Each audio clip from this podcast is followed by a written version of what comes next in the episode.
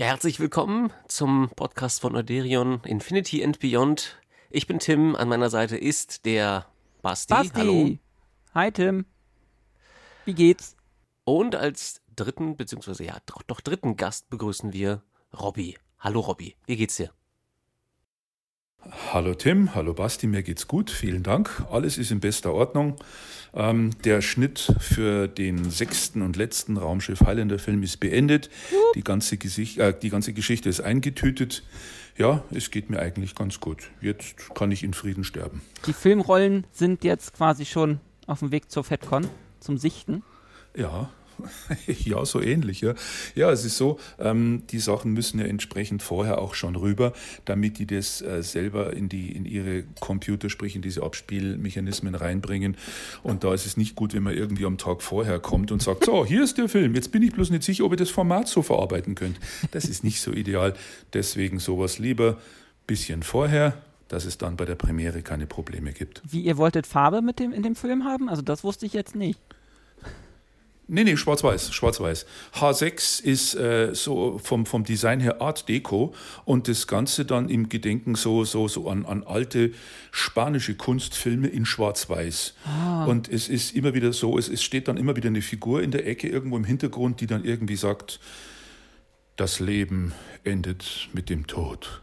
Und, das, und dann lässt ein Taschentuch fallen. Und das kommt dann immer wieder so vor. Das ist dann dieses künstlerische Ding. Ja, da lacht ihr, das ist Kunst, ihr, ihr Banausen. Ja, ähm, da sind wir mal banausig. Wir wollen heute eigentlich weniger auf den Tod oder das Leben oder in Unterform ähm, Theaterstücke am Art zu sprechen kommen, sondern mehr auf ähm, das, was Robert Amper in den letzten 50 Jahren gemacht hat, beziehungsweise in den letzten 40 Jahren. Ähm, es geht so ein bisschen jetzt um deinen Werdegang du hast eine Ausbildung gemacht, du hast die Schule abgeschlossen, logischerweise. Und ich frage mich, ich habe mich gefragt, weil es da nicht steht, was für eine Ausbildung war das? Ähm, ich habe ähm, Bestatter gelernt. Das war, das war ein sehr ruhiger, angenehmer Job. Also ich hatte am Anfang ein bisschen Schwierigkeiten mit den verschiedenen Schaufeln. Aber als ich das dann endlich mal wirklich richtig hinbekommen hatte, ähm, ja. Am ersten Tag ja, kommt er mit einem Bagger. Ist das etwa falsch? Schwing, schwing, schwing den Spatenamper. Nee, ähm, ich habe ich hab tatsächlich eine kaufmännische Ausbildung gemacht, was mir sehr, sehr gut getan hat. Ähm, ich sehe das nämlich immer wieder, oder ich habe es immer wieder gesehen, dass sehr viele Leute zum Beispiel, also äh, in dem Bereich Studium Nummer eins, Kommunikationswissenschaften, ja, dann Praktikum in irgendeiner Produktion und dann gleich weiter als Redakteur. Und da habe ich sehr, sehr viele Leute kennengelernt, die äh, praktische Berufserfahrung null haben. Nothing, nada, niente, nichts, gar nichts.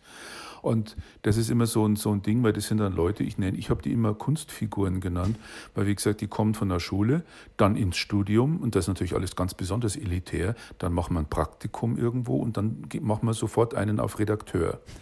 Und diese Leute, die leben immer in ihrer ganz, ganz eigenen Blase. Also ich, was nur dazu sagen, ich habe auch als Redakteur gearbeitet. Also ich, aber ähm, äh, ja, ich habe, wie gesagt, eben ein ganz eine, eine, eine, kaufmännische Ausbildung gemacht, also alles sehr, sehr bodenständig. Bin dann auch in äh, Produktionen gewesen. Ich habe auch die lustigsten Sachen gemacht. Ich meine, ich habe auch in den, in den äh, Ferien, äh, habe ich, äh, was weiß ich, was irgendwo gejobbt, alles Mögliche. Also durchaus bodenständig. Also ich hatte nie irgendwie das Gefühl oder nie diesen, von mir selbst dieses Bild zu sagen, ach, ich bin Künstler, ich bin äh, so kreativ, ich bin äh, wichtig, ich bin äh, medienaffin. Das war ich nie. Ich habe gedacht, Arschlecken und rasieren 3,50 im Sonderangebot. Nee. Nee, also ja, das ist, das empfehle ich tatsächlich den Leuten, ähm, weil wenn man irgendwelche Geschichten erzählen will, Filme machen will, irgendwas tun will, dann ist es auch eine ganz gute Sache, wenn man mit Menschen zu tun hat oder zu tun hatte, weil da hat man es dann mit Menschen zu tun. Und ja, ich, ich persönlich empfinde so, erstmal wirklich einen vernünftigen Job lernen, klingt jetzt furchtbar altmodisch, aber es ist so. Und dann kann man sich gerne woanders hin orientieren, aber dann hat man auf jeden Fall eine sehr, sehr realistische, bodenständige Basis. Jo. Aber die Idee, Filme zu machen, war schon von vornherein da irgendwie? Oder dachtest du dir, du ja, gehst erstmal in eine komplett andere klar. Richtung? Nee, es ist so, ich hatte schon mal erzählt in einem anderen Podcast, ähm, von meinem Elternhaus Ja. her war es ja, war es ja bei mir eigentlich, ja, ich will nicht sagen vorgezeichnet, aber ähm, durchs Elternhaus war es so, dass, dass, dass der Weg in diese mediale Richtung äh, geradliniger war als andere Wege, sagen wir es mal so. Ich finde das immer so, wenn man so, so, so, das ist so angeberisch, wenn man sagt, ja, ich wollte schon immer. Nee, wollte ich nicht. Aber ja, es hat sich so ergeben. Ich habe ja dann eben tatsächlich, und das glaubt jetzt oder glaubt es nicht, ich habe tatsächlich ähm, Mai 1973, was ich eben schon mal erzählt hatte, meine ersten Star Trek-Fan-Filmchen gemacht. Ja. Und das war tatsächlich auch der Anfang. Ich habe da mit der Super 8-Kamera von meinem Vater gefilmt und da ging es dann los mit dieser, naja, anders kann man es nicht sagen, Kreativität, dass ich dann überlegt habe, oh ja, toll, und da, mein Gott, das darf ich gar nicht laut sagen, aber ich habe tatsächlich damals dann irgendwie mit 14 äh, auch mit der Super 8-Kamera so, so Bruce Lee-Filme gemacht und so ein Zeug. Also, ja, ja, ich weiß auch, ja, ich, du hast ja recht. Ja, ich meine, was man mit 14 Jahren und mit einer Super 8 Kamera ohne Ton machen kann. Aber es waren die ersten Gehversuche und das möchte ich nicht missen. Die Filme waren unglaublich schlecht, gleichzeitig waren sie unglaublich toll und großartig. Kommt immer darauf an, aus welcher Seite oder aus welchem Winkel man das jetzt betrachtet. Aber ja, da kam dann das Interesse an der ganzen Geschichte und ähm, es war dann so, ähm, dass ich irgendwann mal, das war, da war ich dann ja in den 20ern, hatte ich ein Interview gesehen mit einem, äh, einem irgendwie, ich weiß nicht, einem der Chefs vom ZDF, keine Ahnung, wer das war. Und der sagte dann, ja, ähm, wir brauchen unbedingt neue Leute, wir brauchen Leute mit kreativen Ideen, wir brauchen einfach Leute, die sich trauen, die sollen sich doch bei uns melden, wir freuen uns darüber. Okay, gut. Und ich habe das dann wörtlich genommen. Ich habe mir gedacht, okay, ich habe mich hingesetzt und habe einen Brief geschrieben. Ja, und habe den das so auseinanderklamüsert. Ja, mein Name ist Bababa, ich habe Erfahrung in diesem und jenem Bereich, ich habe das und das gemacht, das eben, was jetzt ähm, auch ähm, Ausbildungen angeht. Also ich habe diesen kaufmännischen Beruf habe ich angefangen mit 16. Ich hatte dann später genug Zeit, um mich eben fortzubilden in dem Bereich. Also alles, was Bildgebung angeht, Regie angeht und so weiter und so fort. Also ich war nicht so ganz unbeschlagen. Und ich habe die ganze Zeit Filme gemacht. Dann habe ich die angeschrieben und ich bekam nur Absagen. Nur, ausschließlich Absagen. Und es ging bestimmt ein Vierteljahr, halbes Jahr lang so. Die ganze Zeit nur Absagen. Und dann hatte ich mit der ganzen Idee abgeschlossen, also wirklich abgeschlossen. Und dann habe ich einen letzten Brief geschrieben. Und da habe ich die beschimpft ohne Ende. Also ich habe sie nicht beschimpft in dem Sinne, dass ich die jetzt alles Mögliche geheißen hätte. Der Tenor des Briefs war der, dass ich mich auf dieses Interview bezog und dann da eben reingeschrieben habe, Leute, hört mal zu, da stellen sich eure Bosse großkotzig ins Fernsehen und erzählen irgendwas von wegen, ja, wir brauchen neue Leute und die sollen sich bei uns melden und wir wollen und wir wünschen uns und es wäre, dann kommt einer, der sich meldet bei euch, der das tut, was der da gesagt hat. Und ohne zu wissen, ob das ein Spinner ist, ob der schlechte Sachen macht, ob der gute Sachen macht, ihr habt keine Ahnung.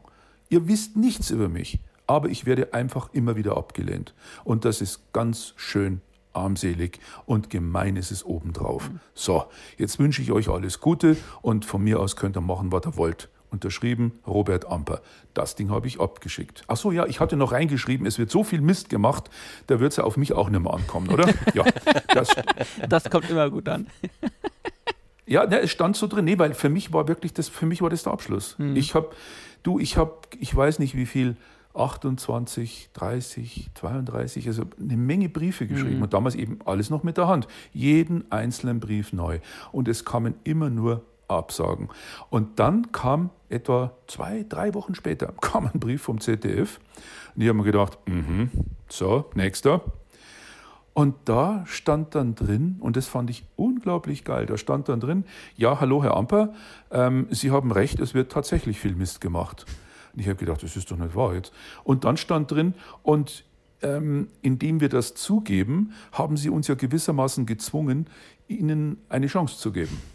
Und dann habe ich gedacht, uh, Und, und so war es dann auch. Und das war, das fand ich toll. Ich bin damals dann tatsächlich, Anfang der 80er, mit einem großen, schweren Super 8 Projektor mit zwei Lautsprechern und Kabeln und vier oder fünf Filmspulen mit dem Zug nach Mainz gefahren. Nein, ich habe alles allein Krass. getragen. Ich habe einen halben Bruch gehoben, aber und da bin ich dahin und ähm, ja, und so lief es dann. Ich habe denen ein paar von den Sachen gezeigt, die ich so gemacht hatte. Und die saßen da, was mich total fertig gemacht hat, das war die Distanz und also heute würde ich es Professionalität nennen, aber damals hatte ich ja die Erfahrungen nicht. Die saßen da, haben sich das angeschaut und wenn irgendwelche lustigen Sachen waren, dann hat da keiner gelacht. Da kam dann nur, ja, das ist, das ist wirklich witzig. Mhm, ja, das ist sehr witzig, ja. Und wenn irgendwas Spannendes kam oder so ein bisschen Action irgendwas, da kam dann auch im gleichen Tonfall, ja, das ist gut, ja, mhm, ja, das hat Spannung, das, ja, das hat was, mhm, aus. Die haben gedacht, oh Gott, oh Gott, ich sollte jetzt am besten, während der Projektor läuft, mich durch die Hintertür rausschleichen. Und dann habe ich, ja, wie gesagt, heute verstehe ich es. Ich meine, wenn ich heute irgendwas sehe, dann flippe ich auch nicht mehr aus. Mhm. Ich schaue mir irgendwas an, ich sage dann nicht, was ist denn das für ein Scheiß?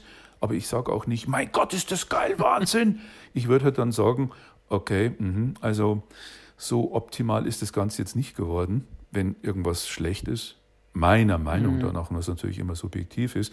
Oder wenn ich was sehe, was mir gut gefällt, da würde ich dann wahrscheinlich auch sagen, mh, sehr schön, das, das ist wirklich gut. Aber wirklich ausflippen würde ich auch nicht mehr jetzt. Und von daher nach also im Nachhinein kann ich das nachvollziehen. Ja, und der Rest ist dann insofern History, als dass die gesagt haben, okay, Herr Amper, was haben Sie denn für Ideen? Dann habe ich denen zwei Bücher gegeben, zwei Ideen, die ich da hatte. Und dann haben sie sich für eins entschieden, meiner Meinung nach für das Falsche, aber gut, das andere hätte ich lieber gemacht. Aber nee, cool, es war okay. Und ja, das, ja, das war es dann. Und so habe ich dann mit ähm, 23 meine erste Regie für ein Fernsehspiel geführt. Ja, so war das. Das war damals wow. Lisa, wenn ich das richtig sehe. Richtig, ganz genau, ja. Mhm, das war Lisa. Und genau. kannst du kurz umreißen, worum es da ging? Das war sinnigerweise so eine romantische Vampirgeschichte. Und zwar noch ganz, ganz lange, viele Jahre vor Twilight und sonstigem. Und zwar ging es da darum, das war die Geschichte von zwei Kindern, von, von Geschwistern ein Junge und ein Mädchen und die waren, das hat gespielt, also zeitlich auch ein bisschen, bisschen in der Vergangenheit, mehr so 1700 noch irgendwas, also mit den Kostümen sehr schön war. Und das war eine Geschichte, diese zwei Kinder, die waren immer wieder im Wald unterwegs und die waren total verbunden, die waren immer miteinander unterwegs und eines Tages verliefen sie sich im Wald. Und da begegnen sie dann einer ganz, ganz merkwürdigen Gestalt. Das ist so ein Typ, der aussieht, als ob er irgendwo aus dem 14. Jahrhundert kommt mit so einem Gehrock und so strohige blonde Haare, eine ganz weiße Haut. Und das war natürlich dann der Vampir, der Vampire. Und die Geschichte, die war nicht so, das waren keine Dialoge, sondern es war immer wie ein Märchen weil dann immer eine Off-Voice, die Erzählerstimme drüber war. Das heißt, das Ganze war im Grunde wie ein Bilderbuch mit einem Erzähler. Und es hat aber schön funktioniert. Und die Story war dann die, dass der, äh, der Vampir die zwei Kinder mit sich nimmt auf seine alte, düstere Burg und die dann auch zu Vampiren macht, aber die beiden merken gar nicht, dass sie in der Zwischenzeit erwachsen geworden sind. Weil das ist so eine Sache, die liegen dann da in diesen Kisten da und bevor die da wieder rauskommen, auf jeden Fall, die kommen irgendwann wieder raus. Also er lässt sie raus und dann stellen die beiden fest, dass sie komplett anders aussehen, weil sie beide erwachsen geworden sind. Und dann ziehen die beiden nachts immer über die Dörfer und schauen dann in die Häuser durch die Fenster nachts, wo sie früher gelebt haben und sehen dann auch ihre Eltern, die jetzt auch 20 Jahre, alt, äh 20 Jahre älter geworden sind. Ist eigentlich sogar eine ziemlich traurige Geschichte. Aber was schön geworden ist, da hat man sehr schöne Momente bei den Drehs. Die können dann Sachen sehen, die die Menschen nicht sehen können. Und zwar Zwerge und Elfen und alles Mögliche, was da so in dieser Märchenwelt kreucht und fleucht. Und die haben sich dann auch immer geweigert, irgendwelche Menschen umzubringen. Und so wurden die dann gute Freunde mit den, mit den Elfen, mit den Feen, mit den Zwergen. Und die haben dann auch nachts immer wieder versucht, den Menschen zu helfen, was dem bösen Obervampire überhaupt nicht gefallen hat. Und dann beschließen die beiden irgendwann, den alten Vampir zu töten, weil der wirklich böse ist. Und das machen sie dann auch. Und dann leben die beiden eigentlich ganz glücklich und zufrieden weiter, leben so vor sich hin durch die Jahrzehnte. Und eines Tages, und mit dieser Szene beginnt die ganze Geschichte, tobt ein schreckliches Gewitter und dieses Gewitter schlägt in einen Baum ein. Ein riesengroßer alter Baum und dieser Baum fällt um, donnert in diese Burgmauern, in diese Burgruine eigentlich rein und äh, tötet das Mädchen, tötet die Frau. Und ein, ein Pfahl ist ein, ein Ast wirklich mittendurch, bam, und die ist tot. Damit beginnt der Film. Und er, der, der, der, der, der Junge wacht auf und da liegt irgendwas auf dem Sarg und drückt diesen Sargdeckel weg und nur um zu sehen, dass seine Schwester tot ist. Dann kommt der ganze Film als Rückblick und ganz am Schluss ist es so, dass er auch nicht mehr will und im Prinzip, der, der, er beschwert dann diesen Sargdeckel mit Steinen, bindet die da fest, legt sich rein und nimmt so, einen, so, einen, so einen spitzen Ast, legt sich den da drauf, nimmt zur Seite, äh, äh, greift zur Seite, nimmt die Hand seiner toten Schwester und dann lässt er den Deckel los und tötet sich damit selber. Und so endet Lisa. Das ist harter Tobak. Wie kam der Film an? genau. Ähm, die einen fanden ihn unglaublich schön, romantisch. Äh, die anderen fanden ihn einfach blöd. Aber ich glaube, das ist normal so. Ich meine, du wirst niemals eine Geschichte erzählen können, von der alle Leute gleichermaßen denken, sei es jetzt mhm. positiv oder negativ. Was mich gefreut hat, war, ähm, dass so damals ganz namhafte Kritiker, zum Beispiel der Eckhard Schmidt von der FAZ, der hat sich dann in höchsten Tönen darüber ausgesprochen. Dann äh, in München von, der, von der Abendzeitung Ponky hieß die gute Frau. Die hat es auch in den höchsten Tönen gelobt, was mich sehr gefreut hat. Ich weiß nicht, ob das verdient war, ich, ob das richtig war. Ich kann es nicht sagen. Es war mein Erstlingswerk. Und heute würde ich, die Geschichte würde ich heute auf jeden Fall auch wieder erzählen, weil die Geschichte absolut zeitlos ist. Absolut. Ich würde es einfach anders machen und natürlich auch technisch besser, weil klar, weil damals, was hat man da? Damals war alles besser und aus Holz, auch die Kameras. Also, ja. Das war mein, das war mein erstes, ja, meine erste Regiearbeit. Abgesehen noch von den Star Trek-Fanfilmen mit 13, ja. Wie ging es dann weiter? Hast du dann ähm, bist du dann eher im Regie geblieben? Oder, oder, oder, hast du auch, auch mal andere Jobs übernommen oder andere Positionen dann ähm, bei den Drehs? Ich habe alles Mögliche gemacht. Ich habe je nachdem, was sich angeboten hat, ich habe Regie geführt, ich habe gespielt. Ähm, ja, alles Mögliche einfach. Ich hab, mich, hat die, mich hat die Materie fasziniert und ich kann eines dazu sagen, es gab damals, ja damals klingt immer so, ja gut, okay, es war damals. Ähm, da gab es äh, vom bayerischen Fernsehen, gab es, also das ein, ein ARD-Format war das, das hieß Verbraucher ABC. Und da ging es darum, dass in jeder Sendung zu jedem Buchstaben irgendwas vorgestellt wurde. Und zwar ähm, stellenweise auch so ein bisschen Comedy-mäßig, aber so, wie soll man sagen, heute wie Galileo oder solche Magazine, mhm. wo eben irgendwelche Sachen erklärt werden. Und das war eine unglaublich gute Schule, weil ähm, ich habe pro Tag locker drei verschiedene Rollen gespielt. Und zwar jeden Tag. Und das immer Montag mit Freitag.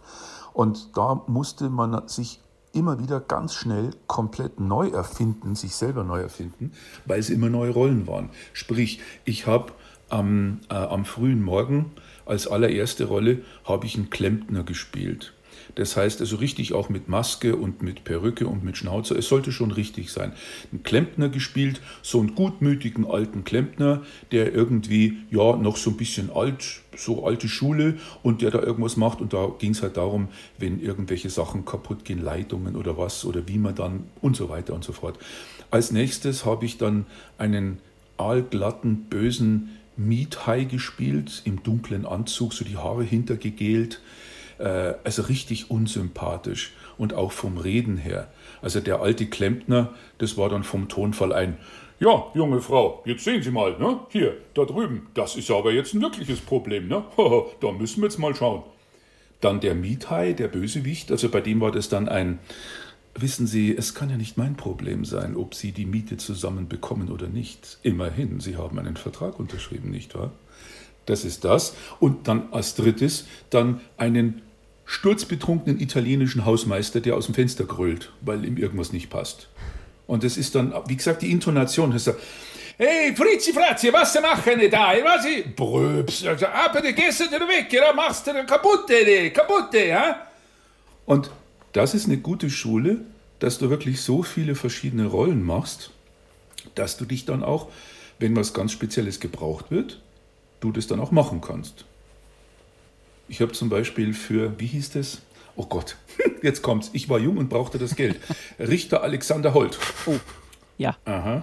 Ja, genau. Oh, ganz harter Tobak. Hey, damals war das, ich sage immer damals, ja, aber es ist ja wirklich so, es ist damals gewesen. Damals, das waren Sachen, die hatten Einschaltquoten, da träumen die heute bloß mhm, davon. Deswegen haben sie also, es auch äh, 20.000 Mal wiederholt und kopiert ja. in anderen, äh, ja. Richtig, ja, genau. Ja, das Format lief einfach. Das war ein Format, die Leute haben es geliebt. Und was mich immer wieder erschreckt hat, war, dass es eine unglaublich große Anzahl an Leuten gab, die das ernst genommen mhm. hat. Die dachten immer, das sind echte Gerichtsverhandlungen. Ja. Und da war ich auch mehrmals mit dabei. In zwei Rollen kann ich mich erinnern. Und zwar einmal habe ich einen Schullehrer gespielt, der irgendwie so eine, so eine nervöse Zwangsstörung hatte der beschuldigt wurde, irgendwelchen Schülerinnen nachzustellen. Mhm. Das war vom Spielen sehr interessant, weil es nicht kein, kein lustiger, trotteliger Lehrer war, sondern eher so ein bisschen so eine arme Sau. Und das andere Mal habe ich einen Bundeswehrgeneral gespielt, General Schwarz, und den habe ich so überzeugend hingekriegt, dass nachher mich ein paar ältere Damen, offensichtlich Kriegswitwen, dass die ähm, der festen Überzeugung waren, ähm, ich sei ein echter General und wo ich denn gedient habe, beziehungsweise wo ich denn dienen würde und welche Einheit und so. Und ich habe denen halt dann irgendwann gesagt, ähm, meine Damen, das ehrt mich, das ist ein großes Kompliment. Vielen Dank, aber ich muss Ihnen sagen, ich bin kein General. Ich, ich war nicht mal beim Bund. Die wollten mich dann nämlich nicht haben mit 18. Ähm, ja, nun. Ja. So viel zum Thema, wie das alles kam. Ja. Was, ähm, was ich, warte, sorry Tim, was ich noch kurz, was ich halt lustig finde, ist, dass man da schon so ein bisschen durch rückblickend sieht, ähm, deine Lust, verschiedene Rollen zu spielen oder das, dein Spaß daran, was man ja nachher in den Highlander-Filmen halt auch sieht. Ja, das stimmt, das ist richtig, ja. Ja, es macht, es macht mir einen Heidenspaß, mich über mich selber lustig zu machen.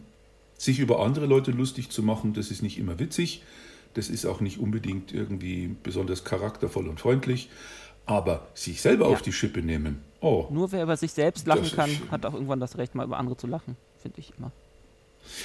Ja, ich will gar nicht über andere Leute lachen. Ich meine, schau doch mal die Szene aus H2 mit dem Teddybärenkostüm. Ja, ich, mir war damals schon klar, dass das ein absolutes No-Go ist, weil mich dann kein Mensch mehr ernst nimmt. Aber ich habe mir gedacht, hey, so what? Ja. Es ist lustig. Die Leute sehen das, die Leute bei der Premiere, die Leute haben sich weggeschmissen, die haben sich gefreut drüber. Und das ist ja der Sinn der ganzen Raumschiff Highlander mhm. Filme, dass die Leute sich hinsetzen, sie vergessen einfach und sei es nur für eine Stunde ihre Probleme, ihre Real-Life-Probleme und Sachen und, ja. und freuen sich einfach und lachen und haben einfach eine gute Zeit. Wenn ich das hinkriege mit den Filmen, dann habe ich meinen Job gut gemacht. Jetzt Tim. Herzlichen Dank. Ähm, wo hattest du denn mehr Freiheiten? Also beim ZDF oder bei Sat 1?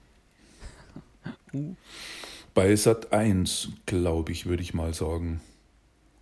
Ja, es ist so.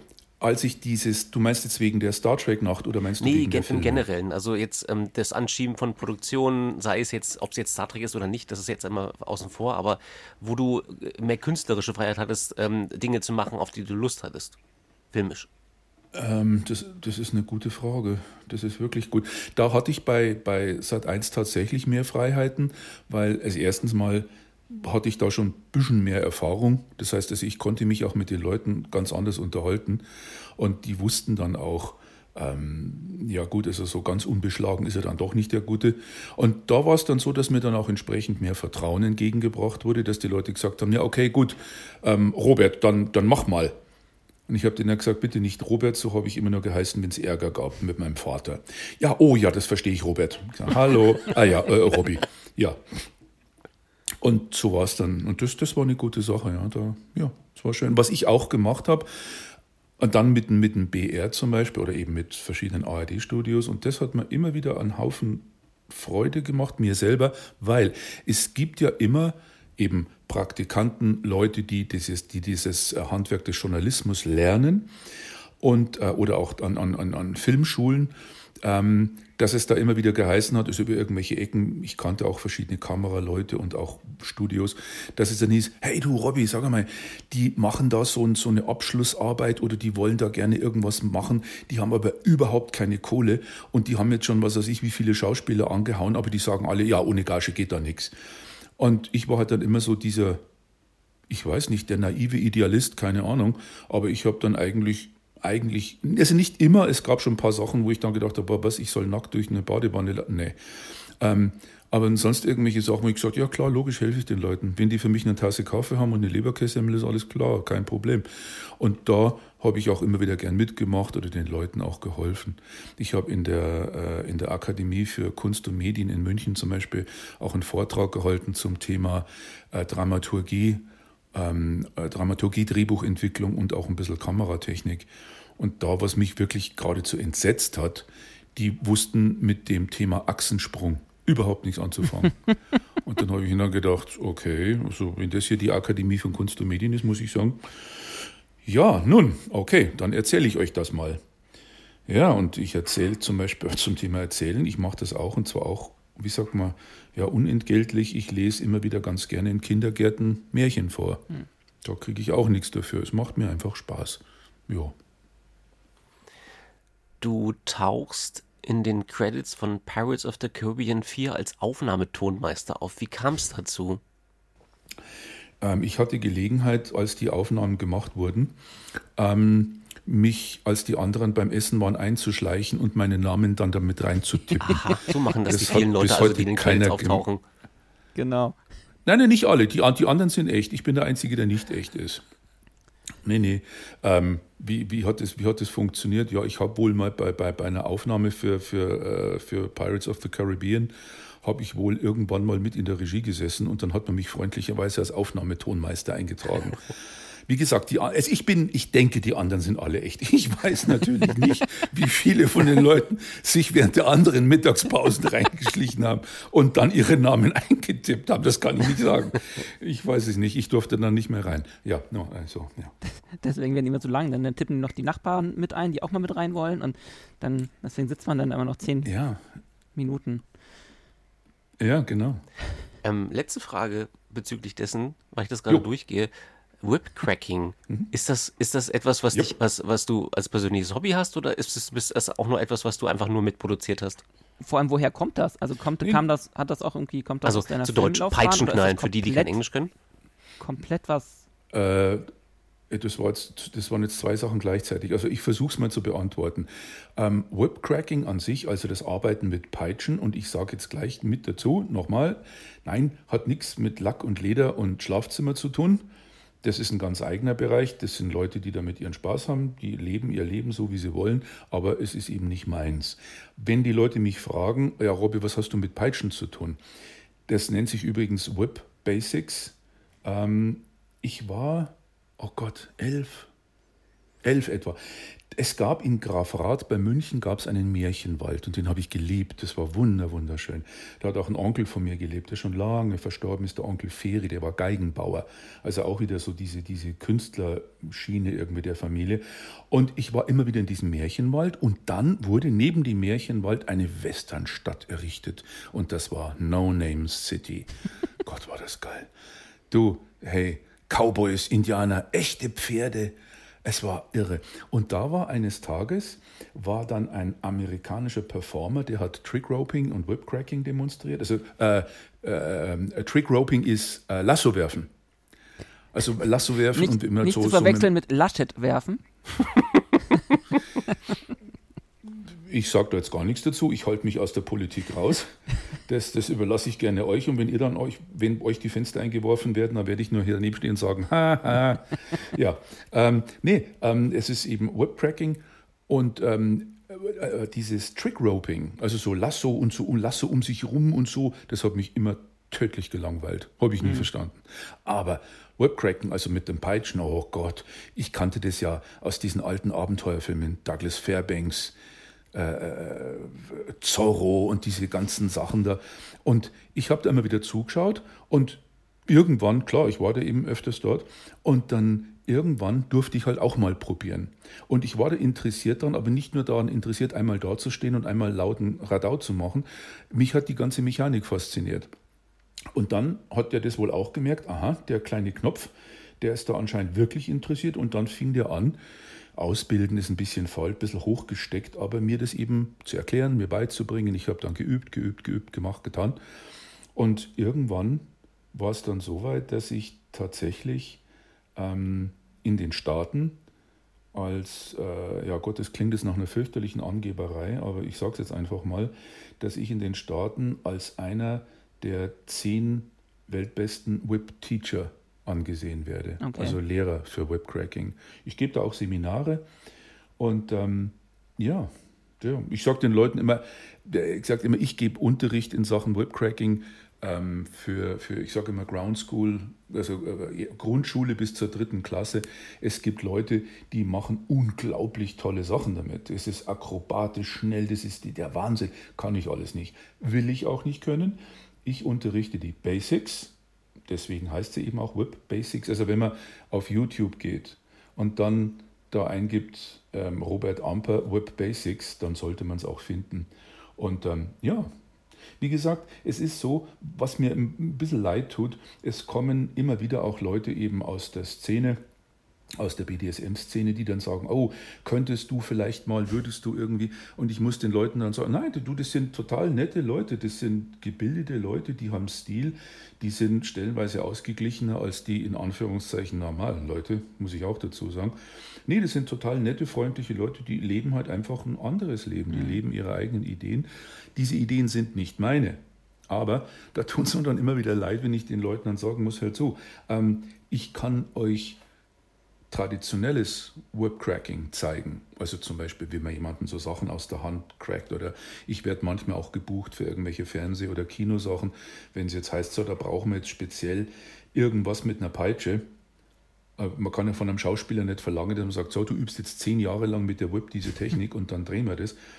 Ähm, da gab es zum Beispiel was, irgendwie, das war so eine Krimi-Geschichte. Der böse Bauer war der Mörder und der Dorfpfarrer, der hat den Mörder sag mal, entlarvt, der hat ihn, der hat ihn, hat ihn aufgedeckt, der hat ihn ermittelt und der Pfarrer geht dann zu diesem bösen Bauern, um ihm die Chance zu geben, sich zu stellen. Der böse Bauer beschimpft den und der Pfarrer geht weg. Der Bauer greift zur Seite, nimmt eine Peitsche und schlägt damit nach dem Pfarrer und haut ihm die Peitsche so um den Hals, um ihn damit zu ersticken. Und das sind zum Beispiel Sachen für solche Stunt-Sachen, die ein bisschen komplizierter sind, da kommen die Leute dann zu mir und sagen, Herr Amper, ähm, können Sie sowas? Ja, ja, klar. Und ja, dann, ja, da sieht zwar keiner mein Gesicht, aber ja, ist auch egal. Na, dann bin ich ja mal auf die FedCon gespannt. Vielleicht kann man da ja irgendwo mal eine Peitsche organisieren, dann kannst du uns mal eine Stunde geben. Von mir aus kein Problem. Ähm, ich, Kein Problem. Ich glaube, wir sind schon bald äh, an der Zeit, aber ich habe so trotzdem noch eine Fra Frage und da ist es mir jetzt auch egal, ob wir überziehen. So äh, frei nach äh, Thomas Gottschalk. mhm. ähm, Nochmal zurück zur Filmgeschichte. Wir haben, wie gesagt, ähm, jetzt gehört, du bist da, du hattest das ja schon quasi mehr oder weniger in die Wiege gelebt, äh, gelegt bekommen ähm, und hast jetzt mehrere Jahrzehnte wirklich in der Branche quasi verlebt und mit äh, ja auch Erfahrung gesammelt. Was ja. fasziniert dich denn persönlich überhaupt erst mal daran, Filme zu machen und ja, die ja, dir den ganzen Stress und die ganze Arbeit damit mit ins Bein zu binden, ähm, die das halt alles so mit sich bringt? Was ist so deine oder war damals deine Motivation und ist sie vielleicht auch heute noch? Die Motivation, Geschichten zu erzählen, das ist tatsächlich die gleiche, die ich hatte, als ich mit 13 eben meine ersten Star Trek-Fanfilmchen gedreht habe. Es ging und geht immer darum, die Menschen zu begeistern. Nicht für mich begeistern, sagen, oh mein Gott, ist der Amper cool. Nein, nein, nein, nein, nein, nein. Es geht darum, die Menschen mit der Geschichte zu begeistern, die man da schafft. Mhm. Und die Geschichte ist nie der, der sie macht. Die Geschichte ist immer die Geschichte. Und ähm, auch das, das ist genau das Gleiche wie beim Erzählen von Märchen im Kindergarten. Ich sitze dann da und erzähle irgendwas. Ich habe da eben auch ein jüngstes Beispiel, das war bevor diese Corona-Geschichte losging. Eine Geschichte über ein Einhorn und einen Drachen, die sich irgendwie befreunden. Und am Anfang hatte das Einhorn fürchterliche Angst vor dem Drachen. Der Drache war total sauer, weil er dachte, ihn mag keiner. Und ich habe diese Geschichte den Kindern erzählt und es ist so schön, die Reaktionen zu sehen, die offenen Münder, die großen Augen von den Kindern, die diese Geschichte hören, die das dann wirklich leben in dem Moment. Das ist toll. Mhm. Und wenn du einen Film machst und dieser Film berührt die Menschen oder wenigstens ein paar, ich meine, wie gesagt, irgendwas zu schaffen, das alle Menschen gleichermaßen das betrifft, das schafft keiner. Nee. Ähm, und ähm, das, das ist die Motivation, das macht Spaß, das ist die Freude daran am Geschichten mhm. erzählen. Mhm. Weil einen Film zu machen ist ja im Grunde genommen nichts anderes, als in einem Kindergarten zu sitzen und Märchen vorzutragen. Beim Film ist mehr Technik mit dabei, ja. Und diese Geschichte, die man da erzählt, die kann immer und immer und immer wieder wiederholt werden, auch wenn der Geschichtenerzähler nicht da ist.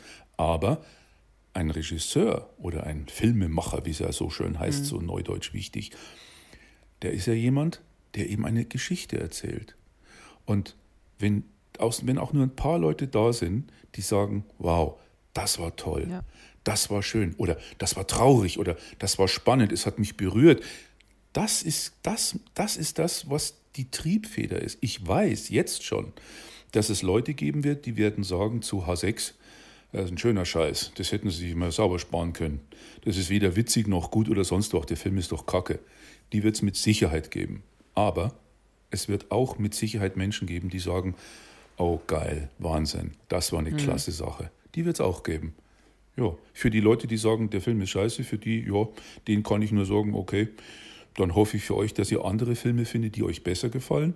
Und den Leuten, die das dann mögen, denen kann ich nur sagen, Dankeschön für die netten Worte und freut mich, dass es euch Spaß gemacht hat. Mhm. Ja, so viel zum Thema Motivation. Ja, Geschichten erzählen. Und nee, das ist halt. Äh, Basti? sorry, ich wollte noch. Nein, eine, Schluss. Eine, eine letzte Schluss. Anekdote. Nein, wir unterbrechen äh, den Podcast an dieser Stelle. Jetzt mach schon, komm. Nein, tun wir nicht. Ähm, nein, ich wollte nur noch kurz sagen, mein, ich habe mal einen Berufsschullehrer gehabt äh, damals, ähm, der meinte immer, der hat uns Filmemacher quasi immer verglichen mit den Schamanen, die früher am Lagerfeuer die Geschichten erzählt haben. Und das ist so immer so mein Bild, was ich dabei im Kopf habe und was ich immer sehr super schön mhm. fand, die Leute da wirklich so mitreißen, mitzureißen und richtig, ja genau, ja. Dieses, ja, die Leute zum, ja, ihre um Umgebung vergessen zu lassen für ein paar Minuten. Das ist so dieses. Ähm, Tim, darf ich vorschlagen, dass wir dieses Wort von Basti aufnehmen und in der nächsten Sendung aufgreifen? Dazu kann ich nämlich auch noch Welches was sagen. Wort meinst du? Das mit dem Schamanen am Feuer. Okay. Lagerfeuerromantik, it is. Dann, dann beenden wir hier diese, diesen Teil und reden äh, oder halten die Glut bis zum nächsten, bis zur nächsten äh, Folge am Lodern oder am Glühen. Ganz genau. Ganz genau. So, und jetzt, Tim, darfst du deine Abschlussworte sagen.